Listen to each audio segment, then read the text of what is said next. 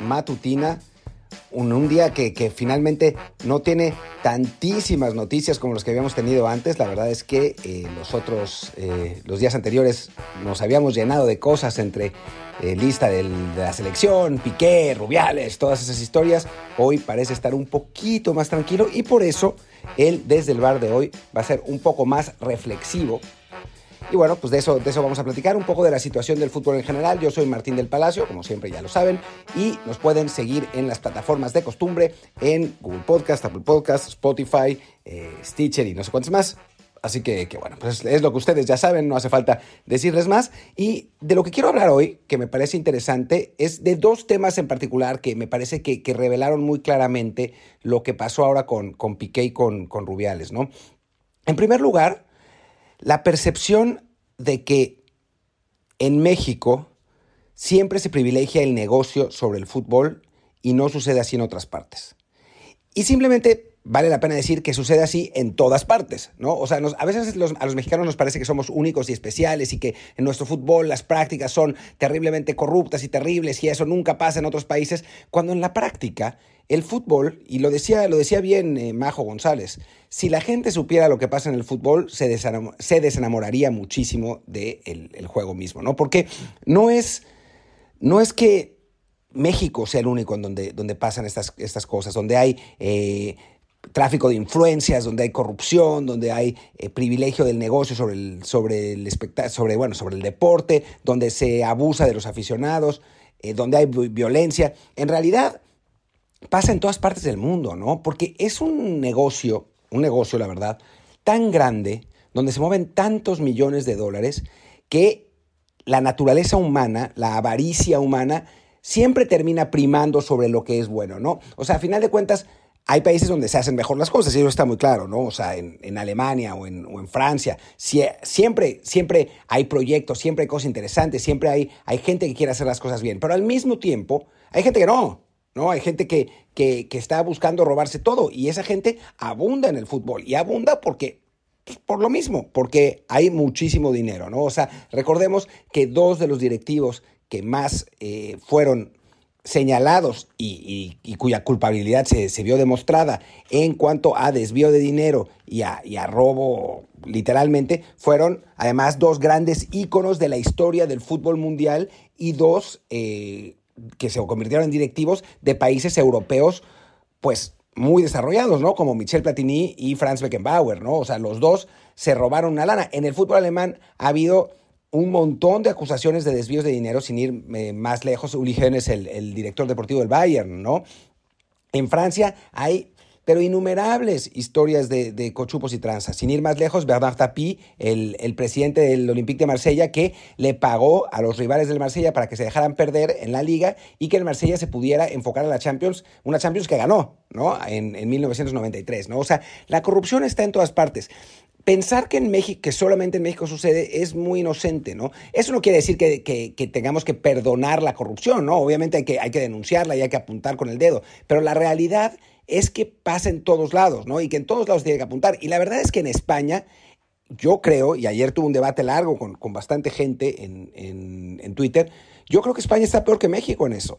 O sea, en España han pasado una cantidad de cosas sucias en los últimos años, o sea, sin ir más lejos tampoco, Ángel María Villar, que era vicepresidente de la FIFA, presidente de la Federación Española de Fútbol, fue separado del cargo por corrupción, ¿no? Y ese es el presidente de la federación hace nada, ¿no? Pero no solamente es eso, ¿no? Eh, tenemos casos recientes de amaño de partidos, de investigaciones de amaños de partidos de jugadores que fueron... Eh, que, que, terminaron en la cárcel eh, por eso, ahora no me acuerdo del nombre, pero un jugador que, que ya, ¿quién era?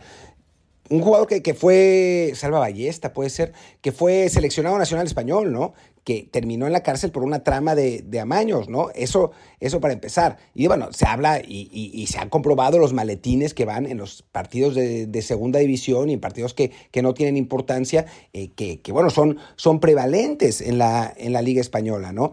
Eso para empezar. Después, digo, para los que, los que dicen que el Real Madrid es Blanca Paloma, Florentino Pérez consiguió los terrenos de Valdebebas, donde está el, el, campo de entrenamiento del Madrid, gracias al tráfico de influencias con el gobierno de la Ciudad de Madrid. O sea, esa es, esa es la realidad. Se los dieron de a gratis y al mismo tiempo le compraron los viejos, eh, las viejas instalaciones del Real Madrid. Fue un negociazo absoluto para Florentino el propio Florentino ha estado acusado eh, en mil ocasiones de, tráfico de influencias, de, intentar eh, influenciar a los árbitros, de tener bajo su nómina periodistas, de al mismo tiempo atacar a los, a los periodistas. O sea, hay un montón de de acusaciones sobre Florentino, en algunos casos comprobadas y en algunos casos Florentino tuvo que pagar, ¿no? Por, por eso.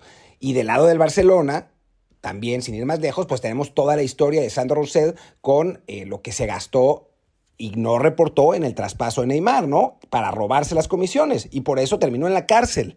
O sea, el fútbol español, como se mueve más dinero y como en España, francamente, no hay muchísimos candados, o sea, la verdad es que la, justicia es bastante laxa. No es como en México, porque bueno, México es una catástrofe absoluta, pero en, España la verdad es que no es que la justicia sea muy, muy, muy estricta ni restrictiva, ¿no? Entonces, pues los, los clubes, con todo el dinero que tienen y con toda la influencia que tienen, porque a final de cuentas el nivel de influencia que, que tienen los clubes en España es brutal, es mayor que cualquier que cualquiera que tenga, cualquier club que tenga, que tenga en México, ¿no? Con eso, pues, se saltan las leyes con, total facilidad, ¿no? O sea, lo hacen con, con, absoluta impunidad.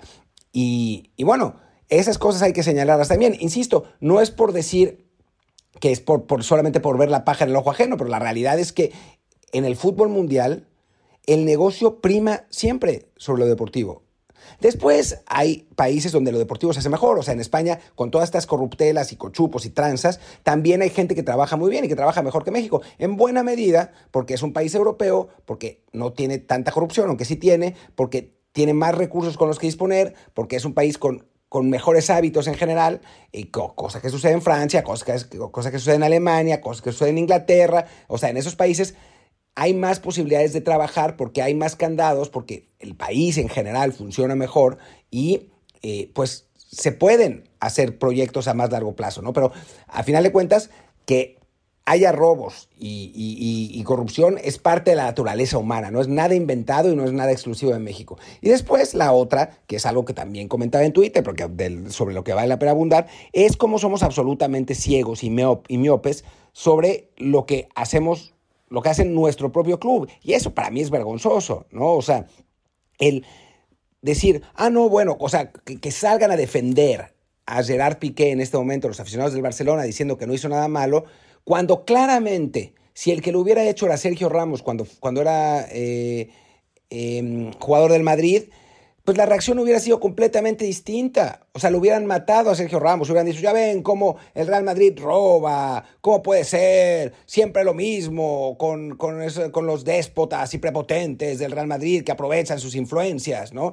Y bueno, obviamente los, los aficionados del Madrid ahora están haciendo su agosto con lo que está pasando con Gerard Piqué y, a mí me ha pasado, o sea, me ha tocado encontrarme en Twitter gente que justifica a Florentino, por el amor de Dios. O sea, es tan difícil, es tan difícil. O sea, uno no tiene que perder su eh, afición a un club. No tiene por qué. O sea, no, no, no, no es que por pensar que Florentino es un gángster, eh, uno, uno va a dejar de ser igual de madridista, ¿no? No, no, por, no por pensar que, que, que Gerard Piqué no debería decidirse a ser o directivo o jugador y que lo que está haciendo es una vergüenza ética, uno va a dejar de ser tan culé. Y es lo mismo, y lo aterrizo un poco en el fútbol mexicano, porque ya no me queda mucho tiempo, a lo que está pasando ahora con Orlegui y el Tampico Madero. Orlegui decidió, y Raragorri decidió que el Tampico, que las condiciones que daba la ciudad de Tampico, porque esa es la realidad, o sea, el gobierno no le dio el dinero de Arragorri que él quería, porque así funciona eh, Orlegui, o sea, él saca dinero del gobierno y de los empresarios para llevar sus franquicias, es una especie de, sistema Ponzi que le funciona muy bien, y se va cuando esas franquicias no apoquinan con la lana, eh, pues el gobierno ya no le dio el dinero, las condiciones no, no eran las correctas, y ahora se lleva el equipo de Tampico, ¿no? Y tomando esto como referencia, hace no sé, dos meses, tres meses, después seis meses, después diez meses, después año y medio, cada vez que alguien criticaba algo de Orlegui, aparecían aficionados de Tampico Madero a defenderlo. No, pero es que ustedes, no sé qué, y la, eh, ¿qué tiene de malo la multipropiedad? Eh, porque sí, Televisa, no sé qué, la chingada. Y defendiendo a Orlegui, quiero ver con qué cara, con qué cara ahora los aficionados del Tampico Madero pueden justificar sus propias acciones cuando Orlegui era todavía dueño del equipo, más bien cuando el equipo todavía estaba en Tampico, ¿no? O sea, eso de pensar que nosotros somos mejores que los otros solo por el hecho de ser nosotros es una mamada. Es absurdo. Y nosotros no somos nuestro club.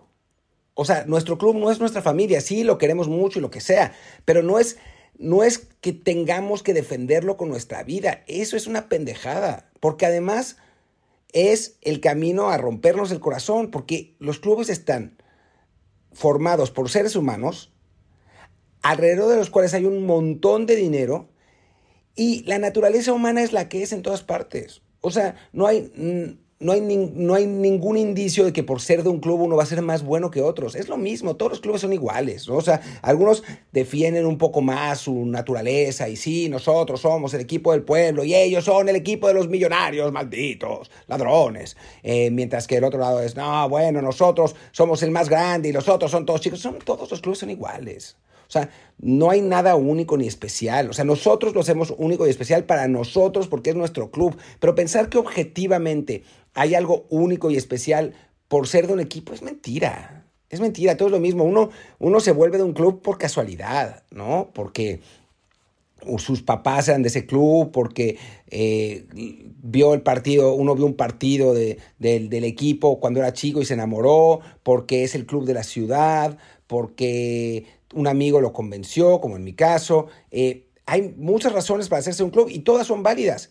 Pero eso no nos hace únicos, no nos hace especiales, no hace que nuestro club sea maravilloso y los otros sean una mierda. Son todos iguales. Y mientras antes lo entendamos, más fácilmente podemos disfrutar y ser coherentes con nuestro equipo. Porque, o sea, yo apoyo a los Jets de Nueva York, a pesar de que Woody Johnson, el dueño de los Jets, fue embajador de eh, Estados Unidos en Inglaterra durante la época de Trump. ¿no? O sea, y detesto a Trump, detesto todo lo que representa a Trump, pero bueno, mi equipo no es el dueño, ¿no? Mi equipo es, soy yo, es mi afición, ¿no? Digo, ya irle a los Pats cuando Belichick era mismo de Trump y es un racista y un, y un, y un misógino, pues ya cuesta más trabajo, pero, pero bueno, al final de cuentas, para los fans de los Pats creo que eso no les debería importar y creo que deberían ser capaces de entender que el tipo es un asco y no defenderlo, porque Belichick va a ir, o sea, sí ha sido fundamental para los Pats, pero va, llegó, está ahí, se irá, se morirá y vendrán otros, ¿no? Que quizás no sean tan asquerosos como él. O sea, serán otro tipo de persona, ¿no? Y creo que en ese sentido tenemos que ser capaces de disasociar nuestra afición con un club con las personas que forman el club, que pueden ser unos tramposos, unos truanes, una, una vergüenza, o sea, Puede ser, puede ser, y es normal. El hecho de portar unos colores no te hace santo, no te hace honesto, no te hace mejor, simplemente te hace portar esos colores, punto. Y definitivamente no te hace ni único ni especial. Y ahí está, este fue el Desde el Bar reflexivo de hoy. Yo soy Martín del Palacio, mi Twitter es arroba martín de ELP y el del podcast es desde el POD. Y bueno, pues ya estaremos mañana, eh, quizás con episodios, si es que salga, sale la lista hoy del TRI, que parece que sí. Eh, si no, pues eh, Luis Herrera grabará un matutino. Pero bueno, pues muchísimas gracias y aquí, aquí estamos. Chao, chao.